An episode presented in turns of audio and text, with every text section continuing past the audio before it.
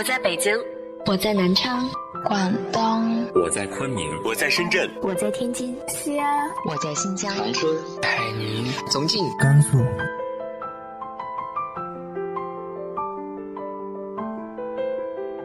这里是 FM 幺八零八四，昨天的你的现在的未来，我是主播背着吉他的蝙蝠女侠。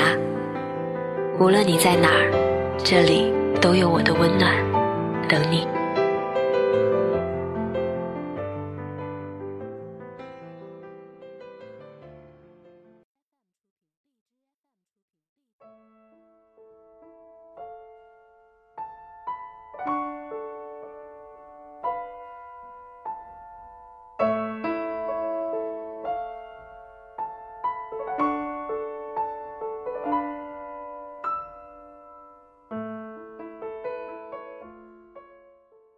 嗨，亲爱的你，晚上好。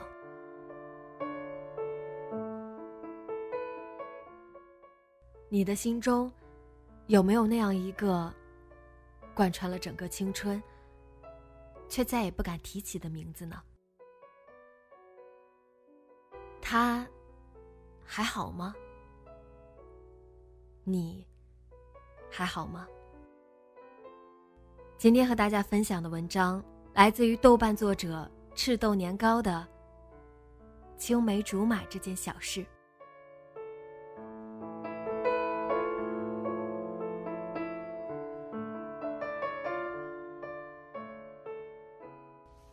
前几天，我和我妈路过太平南路上某一个肯德基，她突然说：“你还记得你和小罗冬天在这里上奥数班？”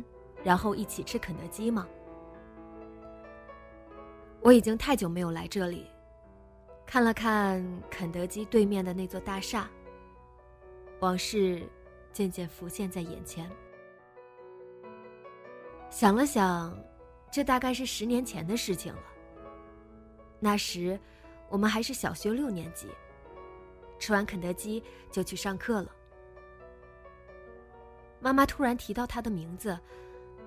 其实我很害怕别人提到他的名字。这个月初和笑哥一起吃饭，笑哥突然说：“我们当初是怎么认识的？”小学上奥数课认识的呀。其实，我们当初是因为小罗，和他一起上奥数课才认识的。小罗是我的小学同班同学。笑哥和我们不是一个小学的，但是我还是不忍心提到他，因为哪怕是突然想到他，都会使我觉得有些难过，产生一种情绪崩溃的前兆。只有我准备好的时候，才愿意谈这件事。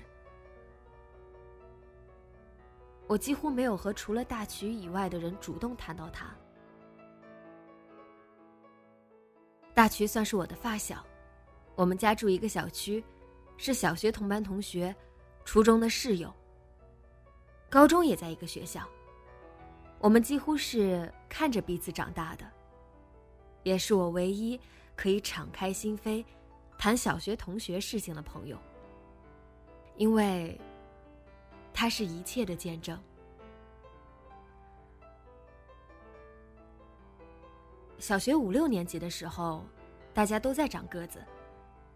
小罗生的又高又瘦，他的眼睛是最漂亮的，又大又亮，睫毛长而卷翘，眨起眼睛来扑闪扑闪的。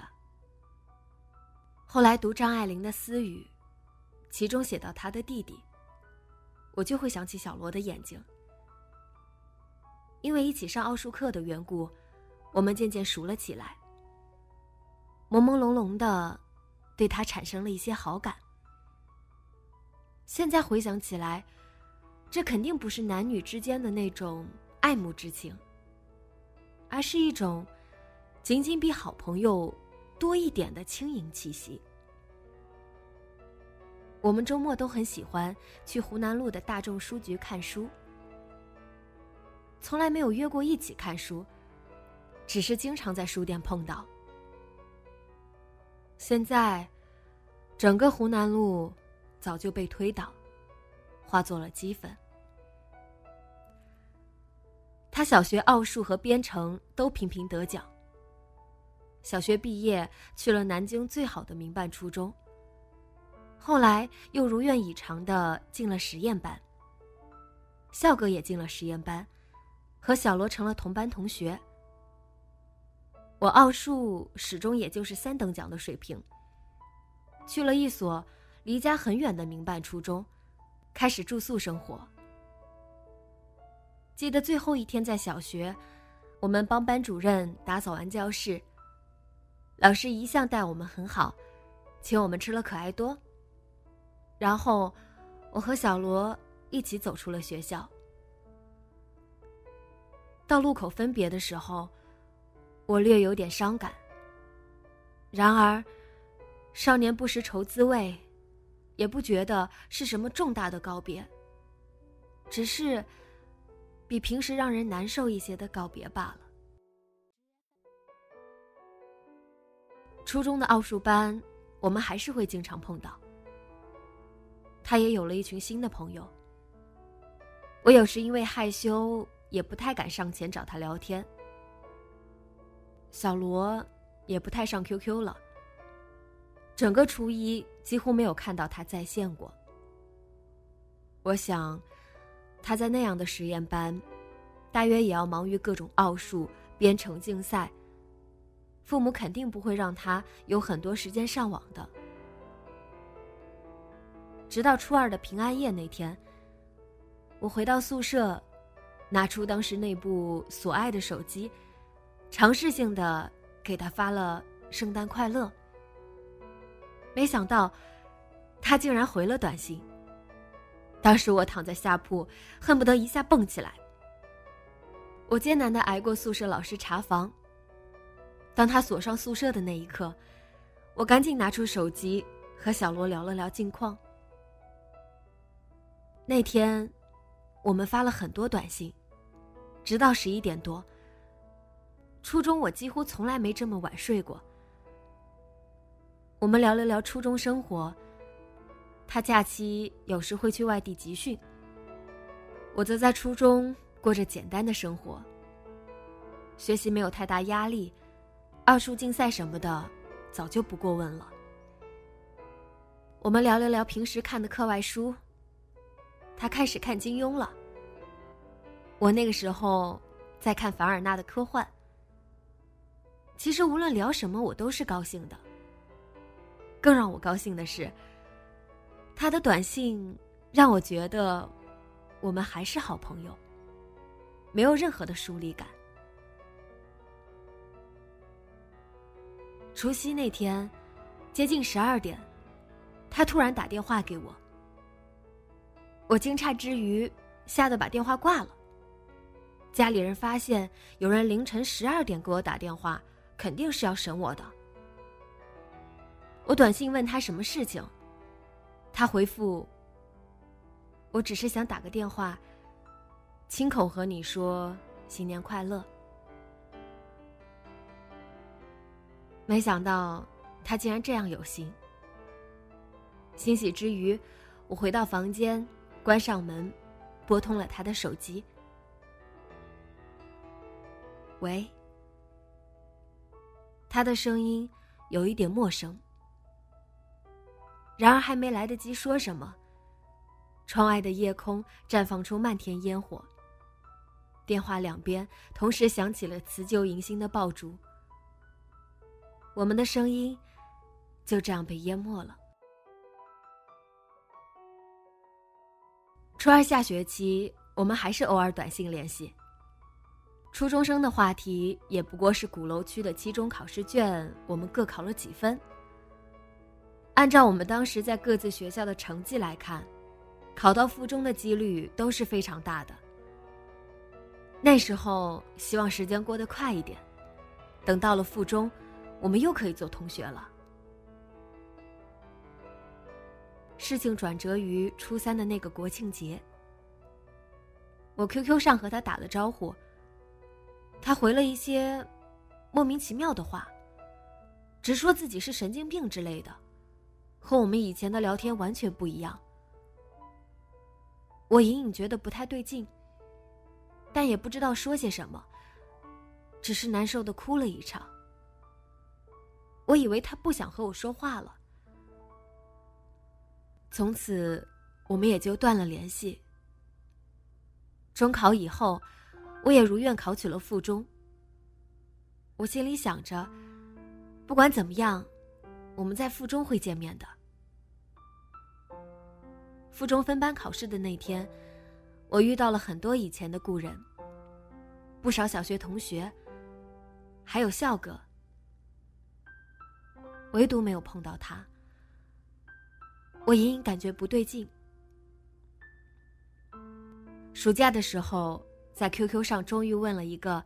他初中的同班同学，也是我们小学的。他说：“哎，你不知道啊，他初三休学了，据说是因为身体不好。”仿佛一个霹雳，我呆呆的望着电脑屏幕，缓过神来。我向他要到了笑哥的手机号，发短信又问了笑哥。笑哥说。小罗他妈妈学习上逼他太紧了，压力太大，没有扛住。学校让他先休学一年调整。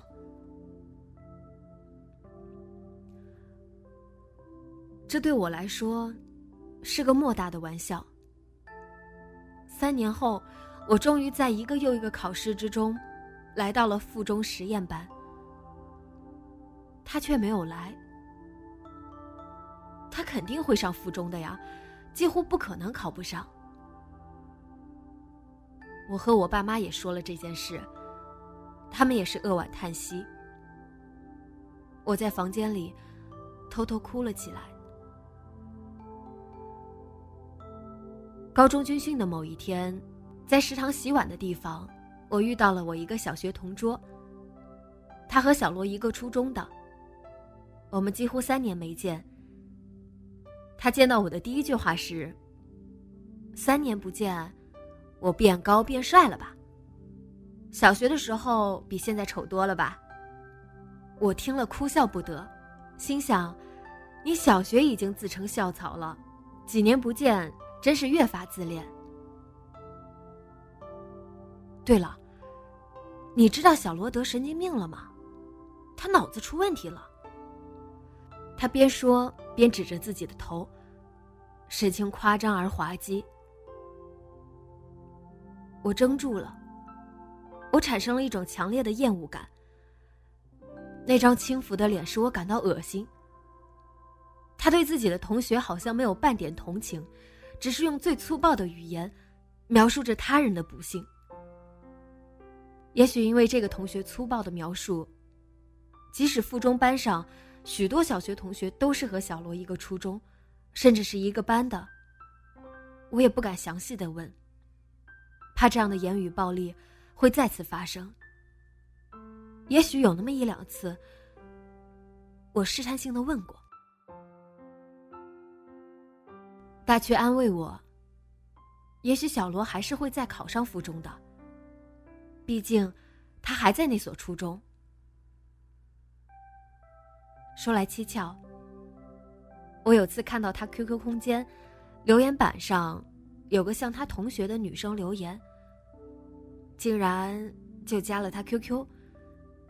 这个姑娘是我初中的学妹，她也是在外面上课时认识小罗的。我问了问小罗的近况，他呀，看起来身体不太好。有时候气喘的厉害，个子很高，人也很胖。我几乎无法相信，当年那个在操场上跑得飞快、精瘦的男孩子，怎么会变得笨重而孱弱？小罗到底生了什么病，我也无从得知。但是他一定是受了太多苦。我也终于明白了，初三那个国庆节假期，他在 QQ 聊天时的瞻望，高中的第一年，经过第一学期学业上各种被碾压，下学期终于慢慢适应了，并且结交了不少志同道合的好朋友。后来，竟然也坠入爱河，几乎度过了最快乐的时光。那个暑假和朋友们偶尔出去玩，在南图写写作业，面基了一个相识多年的《指环王八》的吧友，恋恋不舍看过《哈利波特》电影最后一部，如饥似渴的开始读《红楼梦》，一切都是那样美好。有一天，大渠突然对我说：“新一届附中学生的分班表贴出来了。”我又一次想起了小罗。分班表还是那样喜气洋洋的大红色。我看过上面每一个名字，还是找不到他的名字。他去哪儿了呢？高二有一天，不知怎的，我百度了一下小罗的名字，竟然查到了他的高中。他上了一所普通的中学。他被评为优秀学生，在升旗仪式被表扬，也被贴在了他高中的网页上。我向下滑动网页，看到了一张升旗仪式的照片。我很难相信照片里的是他。他胖了许多，身高比周围人高出一大截，因而显得十分突兀。那双扑闪扑闪的大眼睛里的灵光。已经无迹可寻了。我打了电话给大渠，喊他下楼。我想和他在小区里散散步。这个时候，竟然有点宽慰。这个十年的故事，竟然还有人可以倾诉。大二的暑假，不知为何，我和小罗竟然又在 QQ 上说了几句话。他说，他大学读了会计，不过他不太喜欢会计。换做以前，我大概以为他一定会选数学或者计算机之类的，毕竟他曾经那样擅长。他问我喜欢听歌吗？我说还好。他说他现在很喜欢正能量的歌曲，比如 TFBOYS 的歌。我不知道说什么好，但是也能够理解他经历那样的事情，喜欢阳光向上的流行音乐，也是情有可原的。我不忍心问他去了哪所大学。我的学生时代虽然不是一路名校，但一路走来，到底也是幸运，算得上幸运。我突然明白了，杨绛在《老王》里所说的“幸运者对于不幸者的愧疚”。正因为如此，我有时害怕突然提到他。我再回想起那个除夕的场景，正是东风夜放花千树，更吹落，星如雨。我听不清小罗的声音。却知道他在电话的那头。现如今，灯火阑珊处的青梅竹马，早已经散落人海了。